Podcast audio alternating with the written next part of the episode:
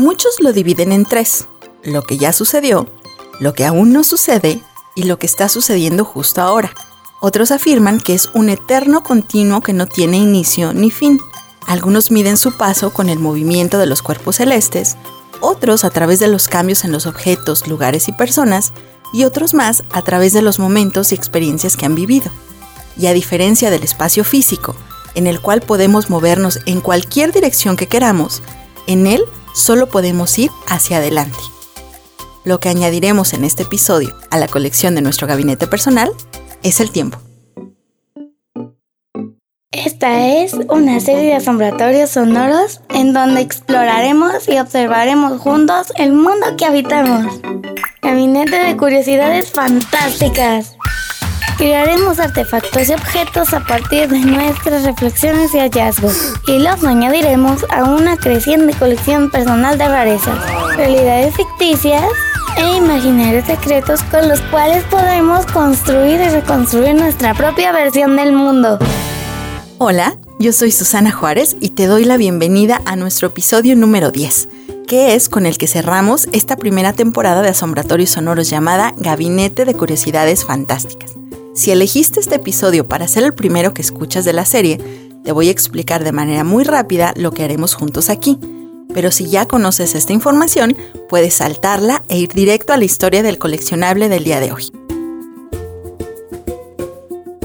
En cada asombratorio sonoro, es decir, en cada episodio, conoceremos un poco de la historia y el contexto de aquello que estamos a punto de coleccionar.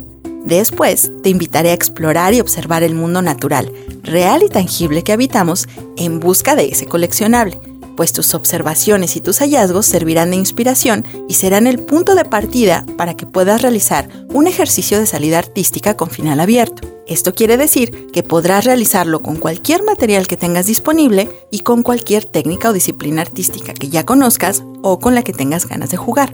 También compartiré contigo cómo es que ese coleccionable sirvió de inspiración para las piezas de algunos artistas y creadores y te daré algunos ejemplos. Al terminar, el objeto o artefacto que hayas creado estará listo para ser añadido a la increíble y siempre creciente colección de tu propio gabinete de curiosidades fantásticas. Algo que me encanta es que eres tú quien decide la forma y el formato que poco a poco irá tomando tu gabinete. Es decir, si lo deseas, puede ser pequeñito y tan secreto que solo tú sepas que existe. O puedes montar una exhibición completa e invitar a todos para que la admiren. Puedes elegir que los objetos y artefactos que vayas creando se expresen a través de una historia escrita o a través del dibujo, la pintura o la fotografía. Puedes crear también una obra de teatro o una pieza musical o incluso puedes mezclar más de una sola técnica. En esta serie de asombratorios sonoros nunca te pediré materiales específicos ni necesitarás conocimientos previos sobre ningún tema, y tampoco tendrás que seguir instrucciones concretas, pues en este espacio nos revelamos ante la idea de que solo existe una forma única o correcta de hacer las cosas, y de esta forma te decimos que eres completamente libre para jugar, explorar, crear como se te antoje. ¿Estás listo para comenzar?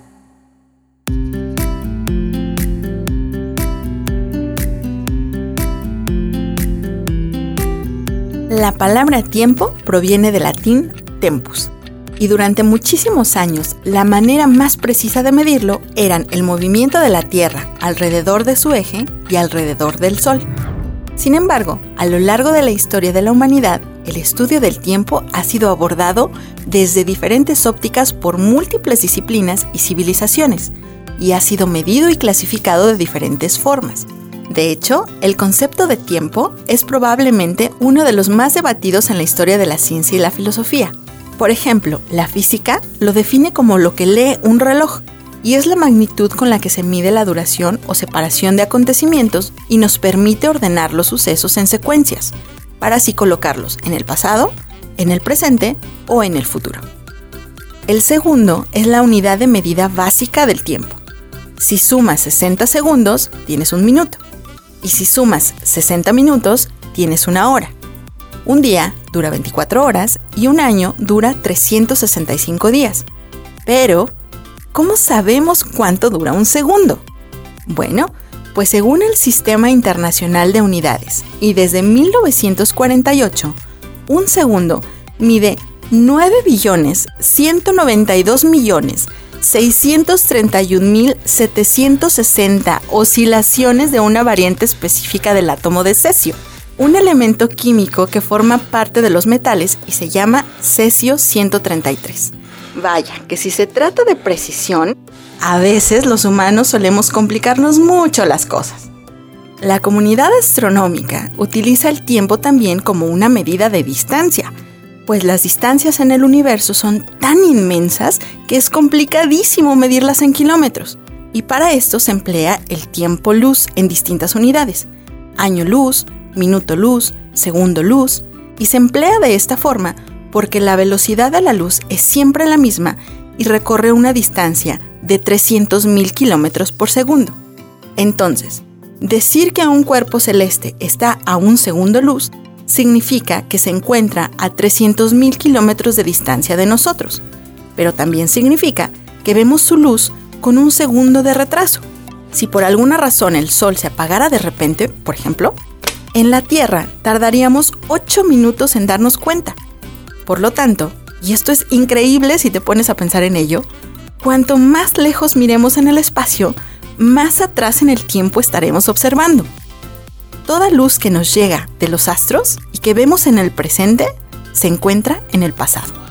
Pero la filosofía griega contemplaba tres tipos diferentes de tiempo, cada uno de ellos regido por un dios, Cronos, Kairos y Aion. Cronos es el dios del tiempo de las horas, del antes y el después, del tiempo en secuencia que va en una sola dirección y que al final e inevitablemente todo lo devora. Por su parte, Kairos es el dios del momento indicado, de la oportunidad caprichosa, de ese momento único que si logramos atrapar, puede cambiar nuestra vida por completo, pero que si no estamos atentos pasa de largo y no vuelve jamás. Los griegos decían que la historia no se cuenta por Cronos, se cuenta por Kairos. Y Kairos es también quien nos lleva con Aion. Aion es el dios del tiempo donde el tiempo desaparece. El dios de la eternidad que dura un segundo. Es el espacio donde siempre se da el pensamiento y la reflexión. Es el lugar en donde soñamos despiertos o a donde vamos cuando jugamos, cuando creamos, cuando leemos o cuando hacemos algo que nos envuelve por completo. Es ese espacio en donde tienen lugar todas nuestras experiencias íntimas y personales, pero que cuando miramos el reloj y de nuevo cobramos conciencia de la realidad, desaparece y nos lleva de vuelta con Cronos. Entonces, y a pesar de que nuestro concepto y comprensión del tiempo sigue cambiando y evolucionando, sigue siendo una de las propiedades más difíciles de precisar en nuestro universo, ya que puede ser tanto relativo, pues depende de la perspectiva y el lugar en el que se encuentre quien lo experimenta, como imaginario o real.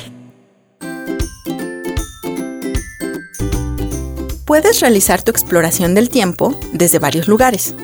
Uno de ellos es el pasado. Busca fotografías de tu familia en viejos álbumes, escucha música de años atrás, ve películas que tus familiares disfrutaron cuando eran más jóvenes o dale vuelta a las páginas de esos libros o revistas que seguramente encontrarás en tu casa y ya no se imprimen más. ¿Qué descubriste en ellos? ¿Las personas vestían o hablaban de forma diferente a como lo hacemos ahora? comían, bebían o disfrutaban del tiempo de forma distinta a como lo haces tú hoy? ¿Usaban objetos que hoy son diferentes o ya no existen? ¿Qué permanece? ¿Qué te gusta? ¿Qué crees que era mejor antes? ¿Qué crees que es mejor hoy? Otro lugar para explorar es el futuro. ¿Cómo te gustaría que fuera la vida en 1, 5, 10 o 100 años? ¿Qué pasaría en el futuro si todo sigue igual? ¿Cómo sería el futuro si algo cambiara ahora? Puedes explorar también en las cajas de recuerdos, ya sean tuyas o si te las comparten las de alguien más, que en realidad funcionan un poco como cápsulas del tiempo en las que el tiempo se congela para preservar así nuestros recuerdos y memorias. ¿Qué guardas en ellas? ¿Cartas de amigos o amores? ¿Fotografías tuyas o de algún ser querido?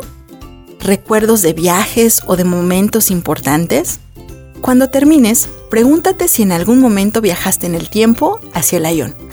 Para que te inspires, antes de empezar a crear, te voy a compartir algunas expresiones artísticas que a su vez están inspiradas en el tiempo.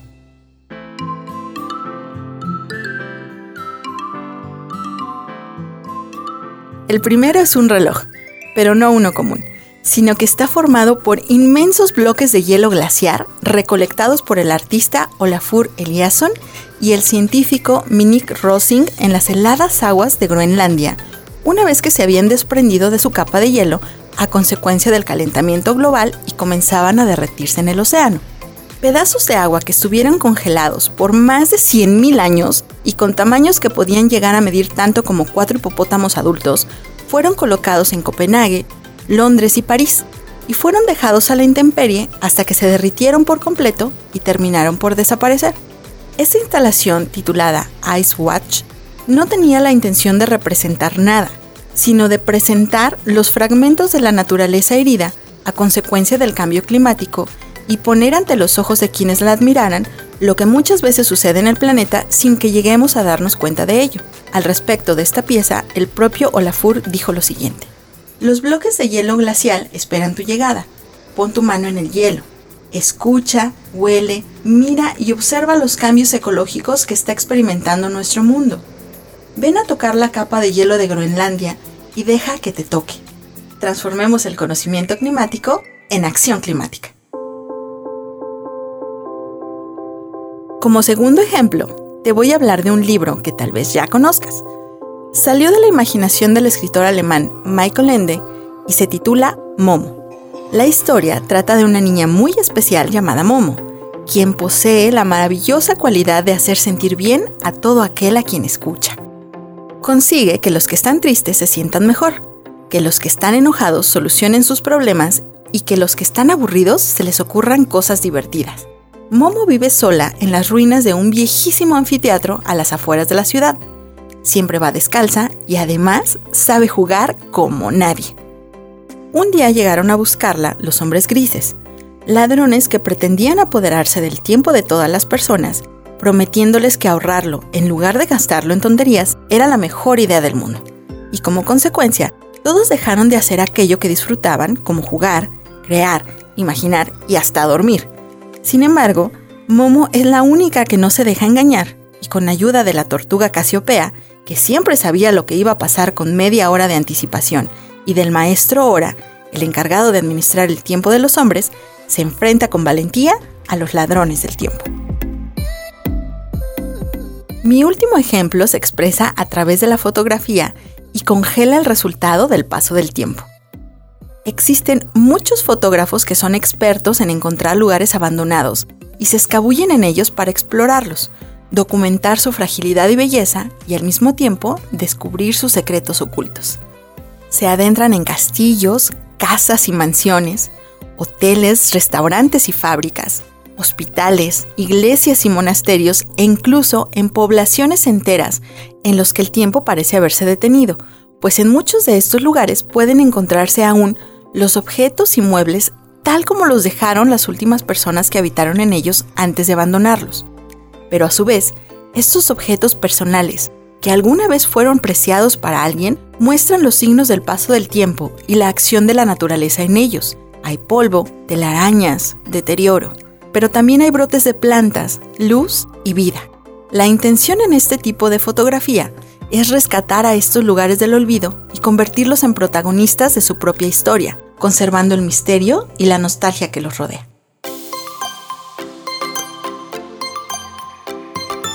Ahora te toca a ti comenzar a crear usando el tiempo como tu inspiración.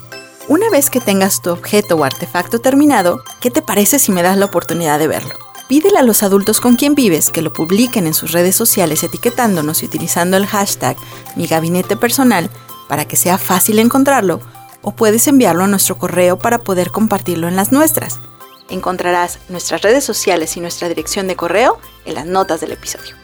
Si te gustó este asombratorio sonoro, me encantaría que lo compartieras con alguien que creas que puede gustarle también. Y si tú o los adultos con quien vives tienen algún comentario sobre nuestra primera temporada si quisieras que hubiera una segunda o tienes ideas que me quieras compartir, sería increíble que me enviaras un correo y me lo contaras todo. Yo soy Susana Juárez y me encantó que coincidiéramos. Espero que nos volvamos a escuchar pronto.